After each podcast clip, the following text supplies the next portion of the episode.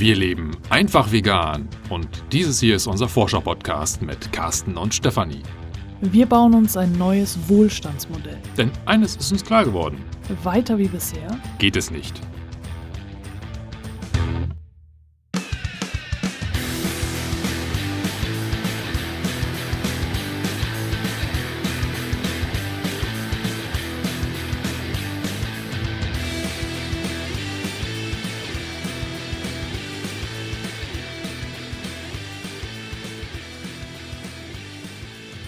Diese Folge ist inspiriert durch Clanmitglied Andrea. Also herzlichen Dank, Andrea, dass du wahrscheinlich unbeabsichtigt uns inspiriert hast.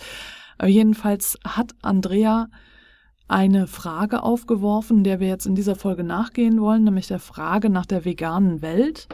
Und ich möchte dazu Andreas äh, Kommentar beziehungsweise auch ihre Frage eben einmal vorlesen. Ich fasse den Anfang jetzt mal einmal kurz zusammen. Und zwar hat Andrea geschrieben, dass sie vor längerer Zeit in äh, Georgien war und äh, sie dort äh, das Land und vor allem die Menschen kennen und lieben gelernt hat. Und sie hat, seit sie vegan lebt, öfter mal an Georgien gedacht, vor allem äh, was die Tierhaltung dort anbelangt. Und so schreibt sie, als ich dort war, lag Georgien wirtschaftlich in Schutt und Asche. Kaum jemand wurde für seine Arbeit bezahlt, auch nicht Lehrerinnen, Ärztinnen und so weiter. Die Menschen lebten von ihrem Garten. Wenn sie in der Stadt wohnten, dann wurden sie von Verwandten, die auf dem Land lebten, versorgt. Und von ihrer Kuh. Fast jede Familie besaß eine Kuh, um Milch, vor allem zur Joghurt- und Käseherstellung, zu gewinnen. Die Kuh war jeder Familie im wahrsten Sinne des Wortes heilig. Lebensmittel kaufen konnten die meisten Menschen nur in sehr begrenztem Umfang, zum Beispiel Brot. Ansonsten ging das Geld, das man zum Beispiel von Verwandten aus dem Ausland bekam, für andere Dinge wie Kleidung, Benzin, Strom, Wasser und so weiter drauf. Die Kühe wurden tagsüber auf Almentweiden grasen gelassen, meist begleitet durch Hirten, also auf den Wiesen, Weiden, Wäldern rund um die Dörfer. Diese Wirtschaftsform hat sich quasi von allein entwickelt, als Antwort auf die katastrophale Versorgungssituation. Ob dies heute noch so praktiziert wird, weiß ich nicht. Hier komme ich so ein bisschen in einen Gewissenskonflikt mit meiner Forderung nach einer veganen Welt. Ich lebe in einer super organisierten Welt. Ich kann alles kaufen, was ich zum Leben brauche, sei es vegan oder nicht. Aber stellt euch vor, ihr habt nur euren Garten und sollt damit euer Kleinkind ernähren. Aufwendiger Ackerbau ist euch nicht möglich, es mangelt an Geld für Geräte und ihr habt ja schließlich noch einen Job, zum Beispiel als Ärztin oder Lehrer, den ihr nicht aufgeben wollt, weil ihr euch gesellschaftlich verantwortlich fühlt. Eine Kuh auf der Dorfweide oder das Huhn im Garten scheinen da eine gute Lösung zu sein. Zumindest war es das für viele Menschen, die ich dort kennengelernt habe. Wie seht ihr das? Gibt es Situationen, Lebensumstände, die Tierhaltung oder Nutzung rechtfertigen? Zitat Ende. Als ich diesen Kommentar von Andrea gelesen habe, habe ich natürlich über diese Frage nachgedacht und ich habe mir diese Frage auch schon öfter gestellt und zu Beginn meines veganen Lebens hätte ich die noch ganz anders beantwortet, als ich das jetzt tun werde. Und ich habe Carsten gebeten, dass wir eine Folge dazu aufnehmen, äh, weil ich einfach denke, dass diese Frage wichtig ist und äh, wir im Laufe unseres veganen Lebens sie uns wohl auch immer wieder stellen. Und wir laden dich ganz herzlich ein, mitzudiskutieren, gerne im von Herzen vegan Clan. Du kannst aber auch gerne deine Meinung per E-Mail schicken an post von herzenvegan.de von Herzen vegan in einem Wort ohne Bindestriche. Wir nehmen diese Folge relativ zeitnah nach dem Kommentar auf. Es kann sein, dass sich daraus jetzt schon eine Diskussion ergeben hat. Bis jetzt war das noch nicht so. Falls du also schon mitdiskutiert hast, herzlichen Dank. Diese äh, Diskussionsbeiträge fließen jetzt halt logischerweise nicht mit ein, weil wir nicht in die Zukunft blicken können und so weiter und so fort. Ja. Okay. Wie, du hast keine Glaskugel? Na, ja, ah, doch, habe ich schon, schon, aber, aber da steht nichts drin. genau, ja. die funktioniert irgendwie nicht in diesem Bereich. Ja. Genau, zu Beginn meines veganen Lebens hätte ich anders geantwortet, nämlich, äh, dass es keinesfalls okay ist, Tiere zu nutzen, überhaupt gar nicht und es keine Umstände der Welt rechtfertigen können, äh, Tiere zu nutzen, nicht vegan zu leben. Und mittlerweile habe ich meine Meinung geändert. Äh, nicht komplett natürlich, also ich sage jetzt nicht das Gegenteil, äh, sondern meine Meinung ist etwas differenzierter geworden, einfach äh, durch das Wissen, was Carsten und ich uns jetzt im Laufe der Jahre angeeignet haben, vor allem eben im Bereich äh, herrschaftskritisches Denken und so alles, das Carsten mir durch seine linke Literatur näher gebracht hat. Progressiv denken, ja. ja, genau. Äh, meine Meinung ist jetzt, äh, dass äh, Menschen in Ländern, in denen es einfach nicht möglich ist, vegan zu leben, deswegen nicht vegan leben können, weil wir in den reichen Ländern durch unser Konsumverhalten, durch unseren großen, riesigen ökologischen Fußabdruck und eben das nicht vegan Leben dafür verantwortlich sind, dass sie nicht vegan leben können, also dass sie darauf angewiesen sind, auf diese Strukturen, die dazu führen, dass sie Tiere nutzen müssen, also dass sie gar keine andere Wahl haben, als Tiere zu nutzen. Und ich denke, dass wir erstmal vor unserer eigenen Haustür kehren sollten, bevor wir halt anfangen, in Ländern Menschen vorzuschreiben, vegan zu leben, in, in denen das infrastrukturell gar nicht möglich ist. Ja, ich schließe mich da an. Also ich bin genau dieser Meinung. Ähm, wenn diese Frage, ist Tiernutzung erlaubt, ja, nein, so, ich sage jetzt mal binär gefragt wird, würde ich ganz klar sagen, kategorisch nein, ist es nicht zulässig. Aber, und da kommt jetzt dieses große Aber, ich muss natürlich immer die Lebenswirklichkeit ins, äh, äh, ins Auge nehmen und im Hinterkopf behalten. Und man muss dazu auch sagen, dass das, was ähm, dort eingangs geschildert wurde, diese Umstände oder Lebensumstände in Georgien, die sind jetzt etwas mehr als 20 Jahre alt. Wir wissen also nicht, ob das heute noch zutrifft. Aber unabhängig davon ist es natürlich ein schönes Beispiel, weil ich mir durchaus, ich bin mir ziemlich sicher, dass das äh, vergleichbare Umstände vielleicht nicht in Georgien heute, sondern mittlerweile in Afrika. In Afrika oder äh, mindestens bei indigenen Völkern noch zu finden sind. Und ähm, ich muss natürlich tatsächlich überlegen, wem kann ich jetzt mit einer Forderung ernähr dich oder leb bitte vegan gegenübertreten. Das ist aus meiner Sicht nicht immer zulässig, auch vom, vom moralischen Standpunkt her, unabhängig davon, dass, dass wir jetzt auch über Tierethik und Tier äh, und moralisches Verhalten gegenüber der Tiere sprechen, sondern ich muss natürlich tatsächlich gucken, ist das auch wirklich realistisch umsetzbar. Wenn ich mir jetzt zum Beispiel so, so Inuit, wie ich es mir jetzt so vorstelle, äh, ähm, dann ja, Inuit vorstelle, so wie ich sie mir vorstelle, genau. Ich hoffe, du kannst mir folgen. Dann fällt es mir wirklich schwer, als privilegierter, weißer, männlicher Europäer einem Inuit gegenüberzutreten und zu sagen, du müsstest jetzt eigentlich aus ökologischen, aus ethischen, aus gesundheitlichen Gründen vegan leben. Also ich, ne? ja, ja. Ach so, du siehst das nicht. Ich nicke. Ja. ich nicke. Und das ist eben genau das, was ich meine. Wir sollten erstmal bei uns anfangen. Und das äh, würde schon, ich kann auch schon nicht mehr sprechen, das würde schon so viel bewirken, wenn wir erstmal in den reichen Ländern, in denen es eben möglich ist, es ist uns ja möglich, vegan zu leben. Wir tun es nur aus Bequemlichkeit nicht. Ja. Und es geht ja auch nicht nur ums vegan Leben, sondern vor allem eben auch um Nachhaltigkeit, wovon vegan Leben ein Teil ist was dann eben dazu führen kann, dass ein gutes Leben für alle möglich ist. Und ich bin der Meinung, es ist erst eine vegane Welt möglich, wenn ein gutes Leben für alle möglich ist.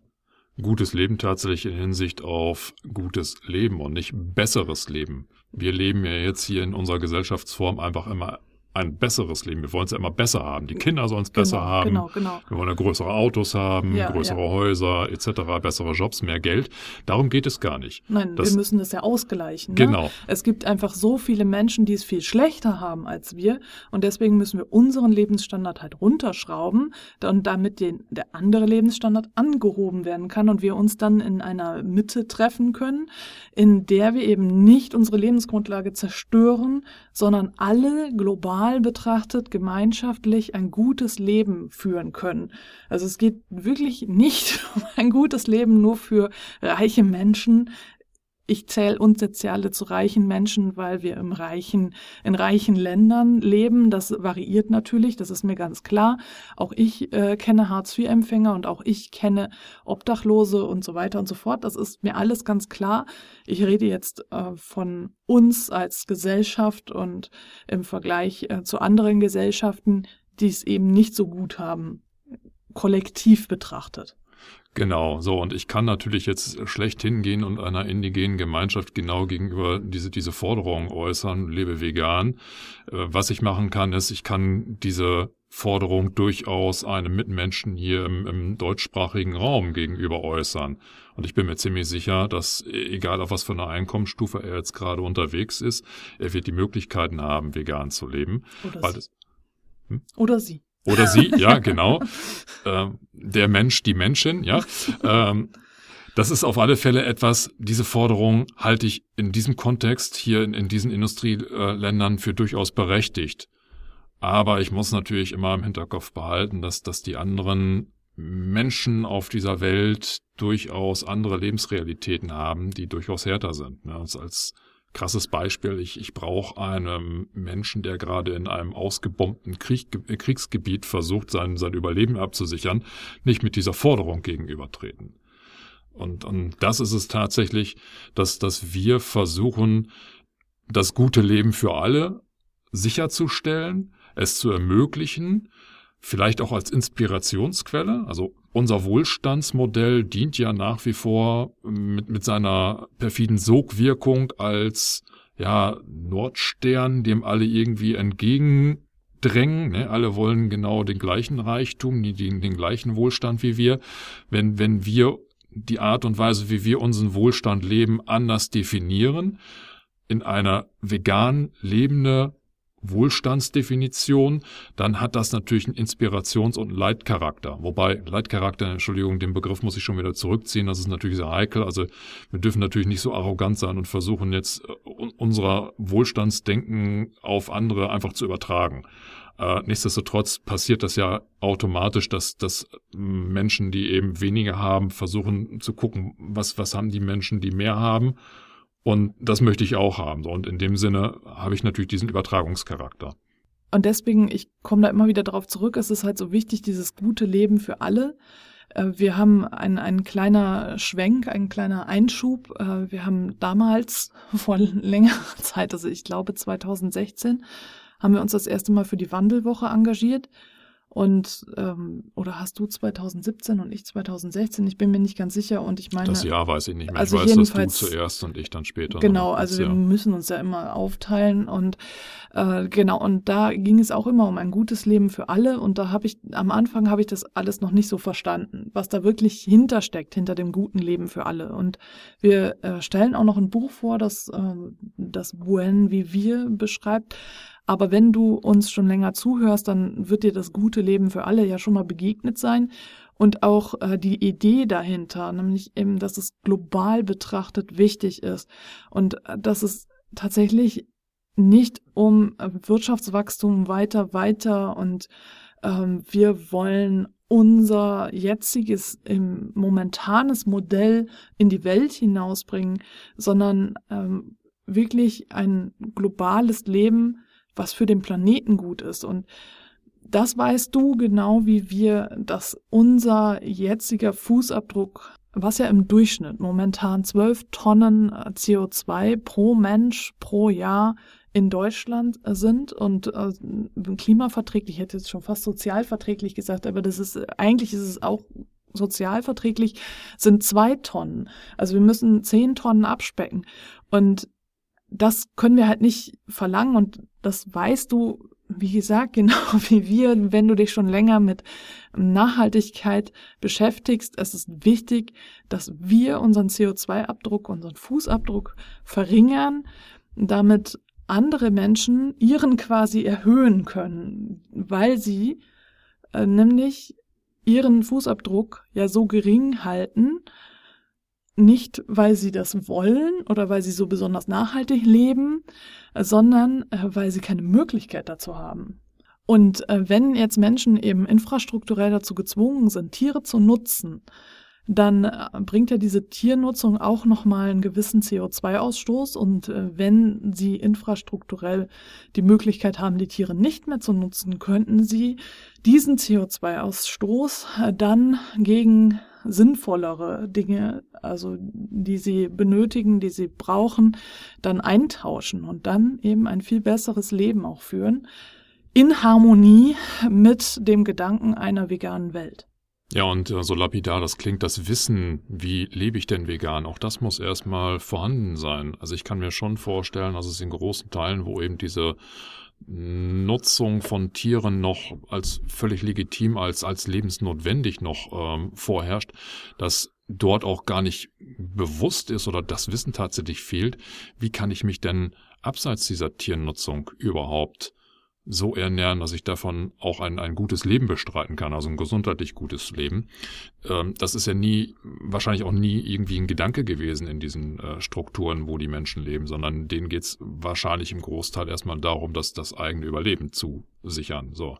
Und ich muss halt tatsächlich erstmal eine gewisse Stufe an Wohlstand, äh, an Absicherung, an, an sozialer, an, an finanzieller Absicherung erreicht haben, dass ich mir dann darüber Gedanken machen kann, äh, wie kann ich das anders gestalten. So, und äh, ja, es ist halt vom historischen Kontext ist es leider so, dass wir über Jahrhunderte, Jahrtausende hinweg immer irgendwo Tiernutzung betrieben haben und das hat sich halt so verfestigt, dass alles, was irgendwo rechts und links als Alternative existiert, nicht unbedingt überall präsent ist. So, wir als vegan lebende Menschen wissen das jetzt, dass es doch relativ einfach ist, aber ja, man merkt das ja schon durchaus an Diskussionen mit, mit eigenen Bekannten, Verwandten. Bekannten, Verwandten etc. Selbst da bei Menschen, die es eigentlich von der Infrastruktur her problemlos leisten könnten, fehlt häufig auch das Wissen.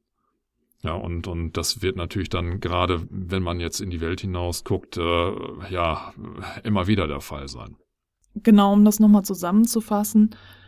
Ich denke, dieser Gedanke einer veganen Welt ist definitiv etwas, was ein Ziel sein sollte, aber eben kein Ziel, was von jetzt auf gleich erreicht wird in einem Schritt, sondern was ein Prozess ist. Also eine vegane Welt ist ein Prozess, ein Weg, der erreicht wird, indem wir den ersten Schritt gehen und dann andere anstiften und möglichst erstmal in den Ländern die Bewohner dazu bringen, dass sie vegan leben, so dass das dann eine Auswirkung, eine globale Auswirkung hat und den Menschen, die das eben momentan einfach nicht können, die nicht vegan leben können, nicht weil sie es nicht wollen, sondern weil sie es nicht können, dann auch ermöglichen, diesen Schritt zu tun. Aber ohne es ihnen irgendwie aufzuzwingen, sondern einfach nur diese Möglichkeit darzulegen, indem wir es ihnen vorleben.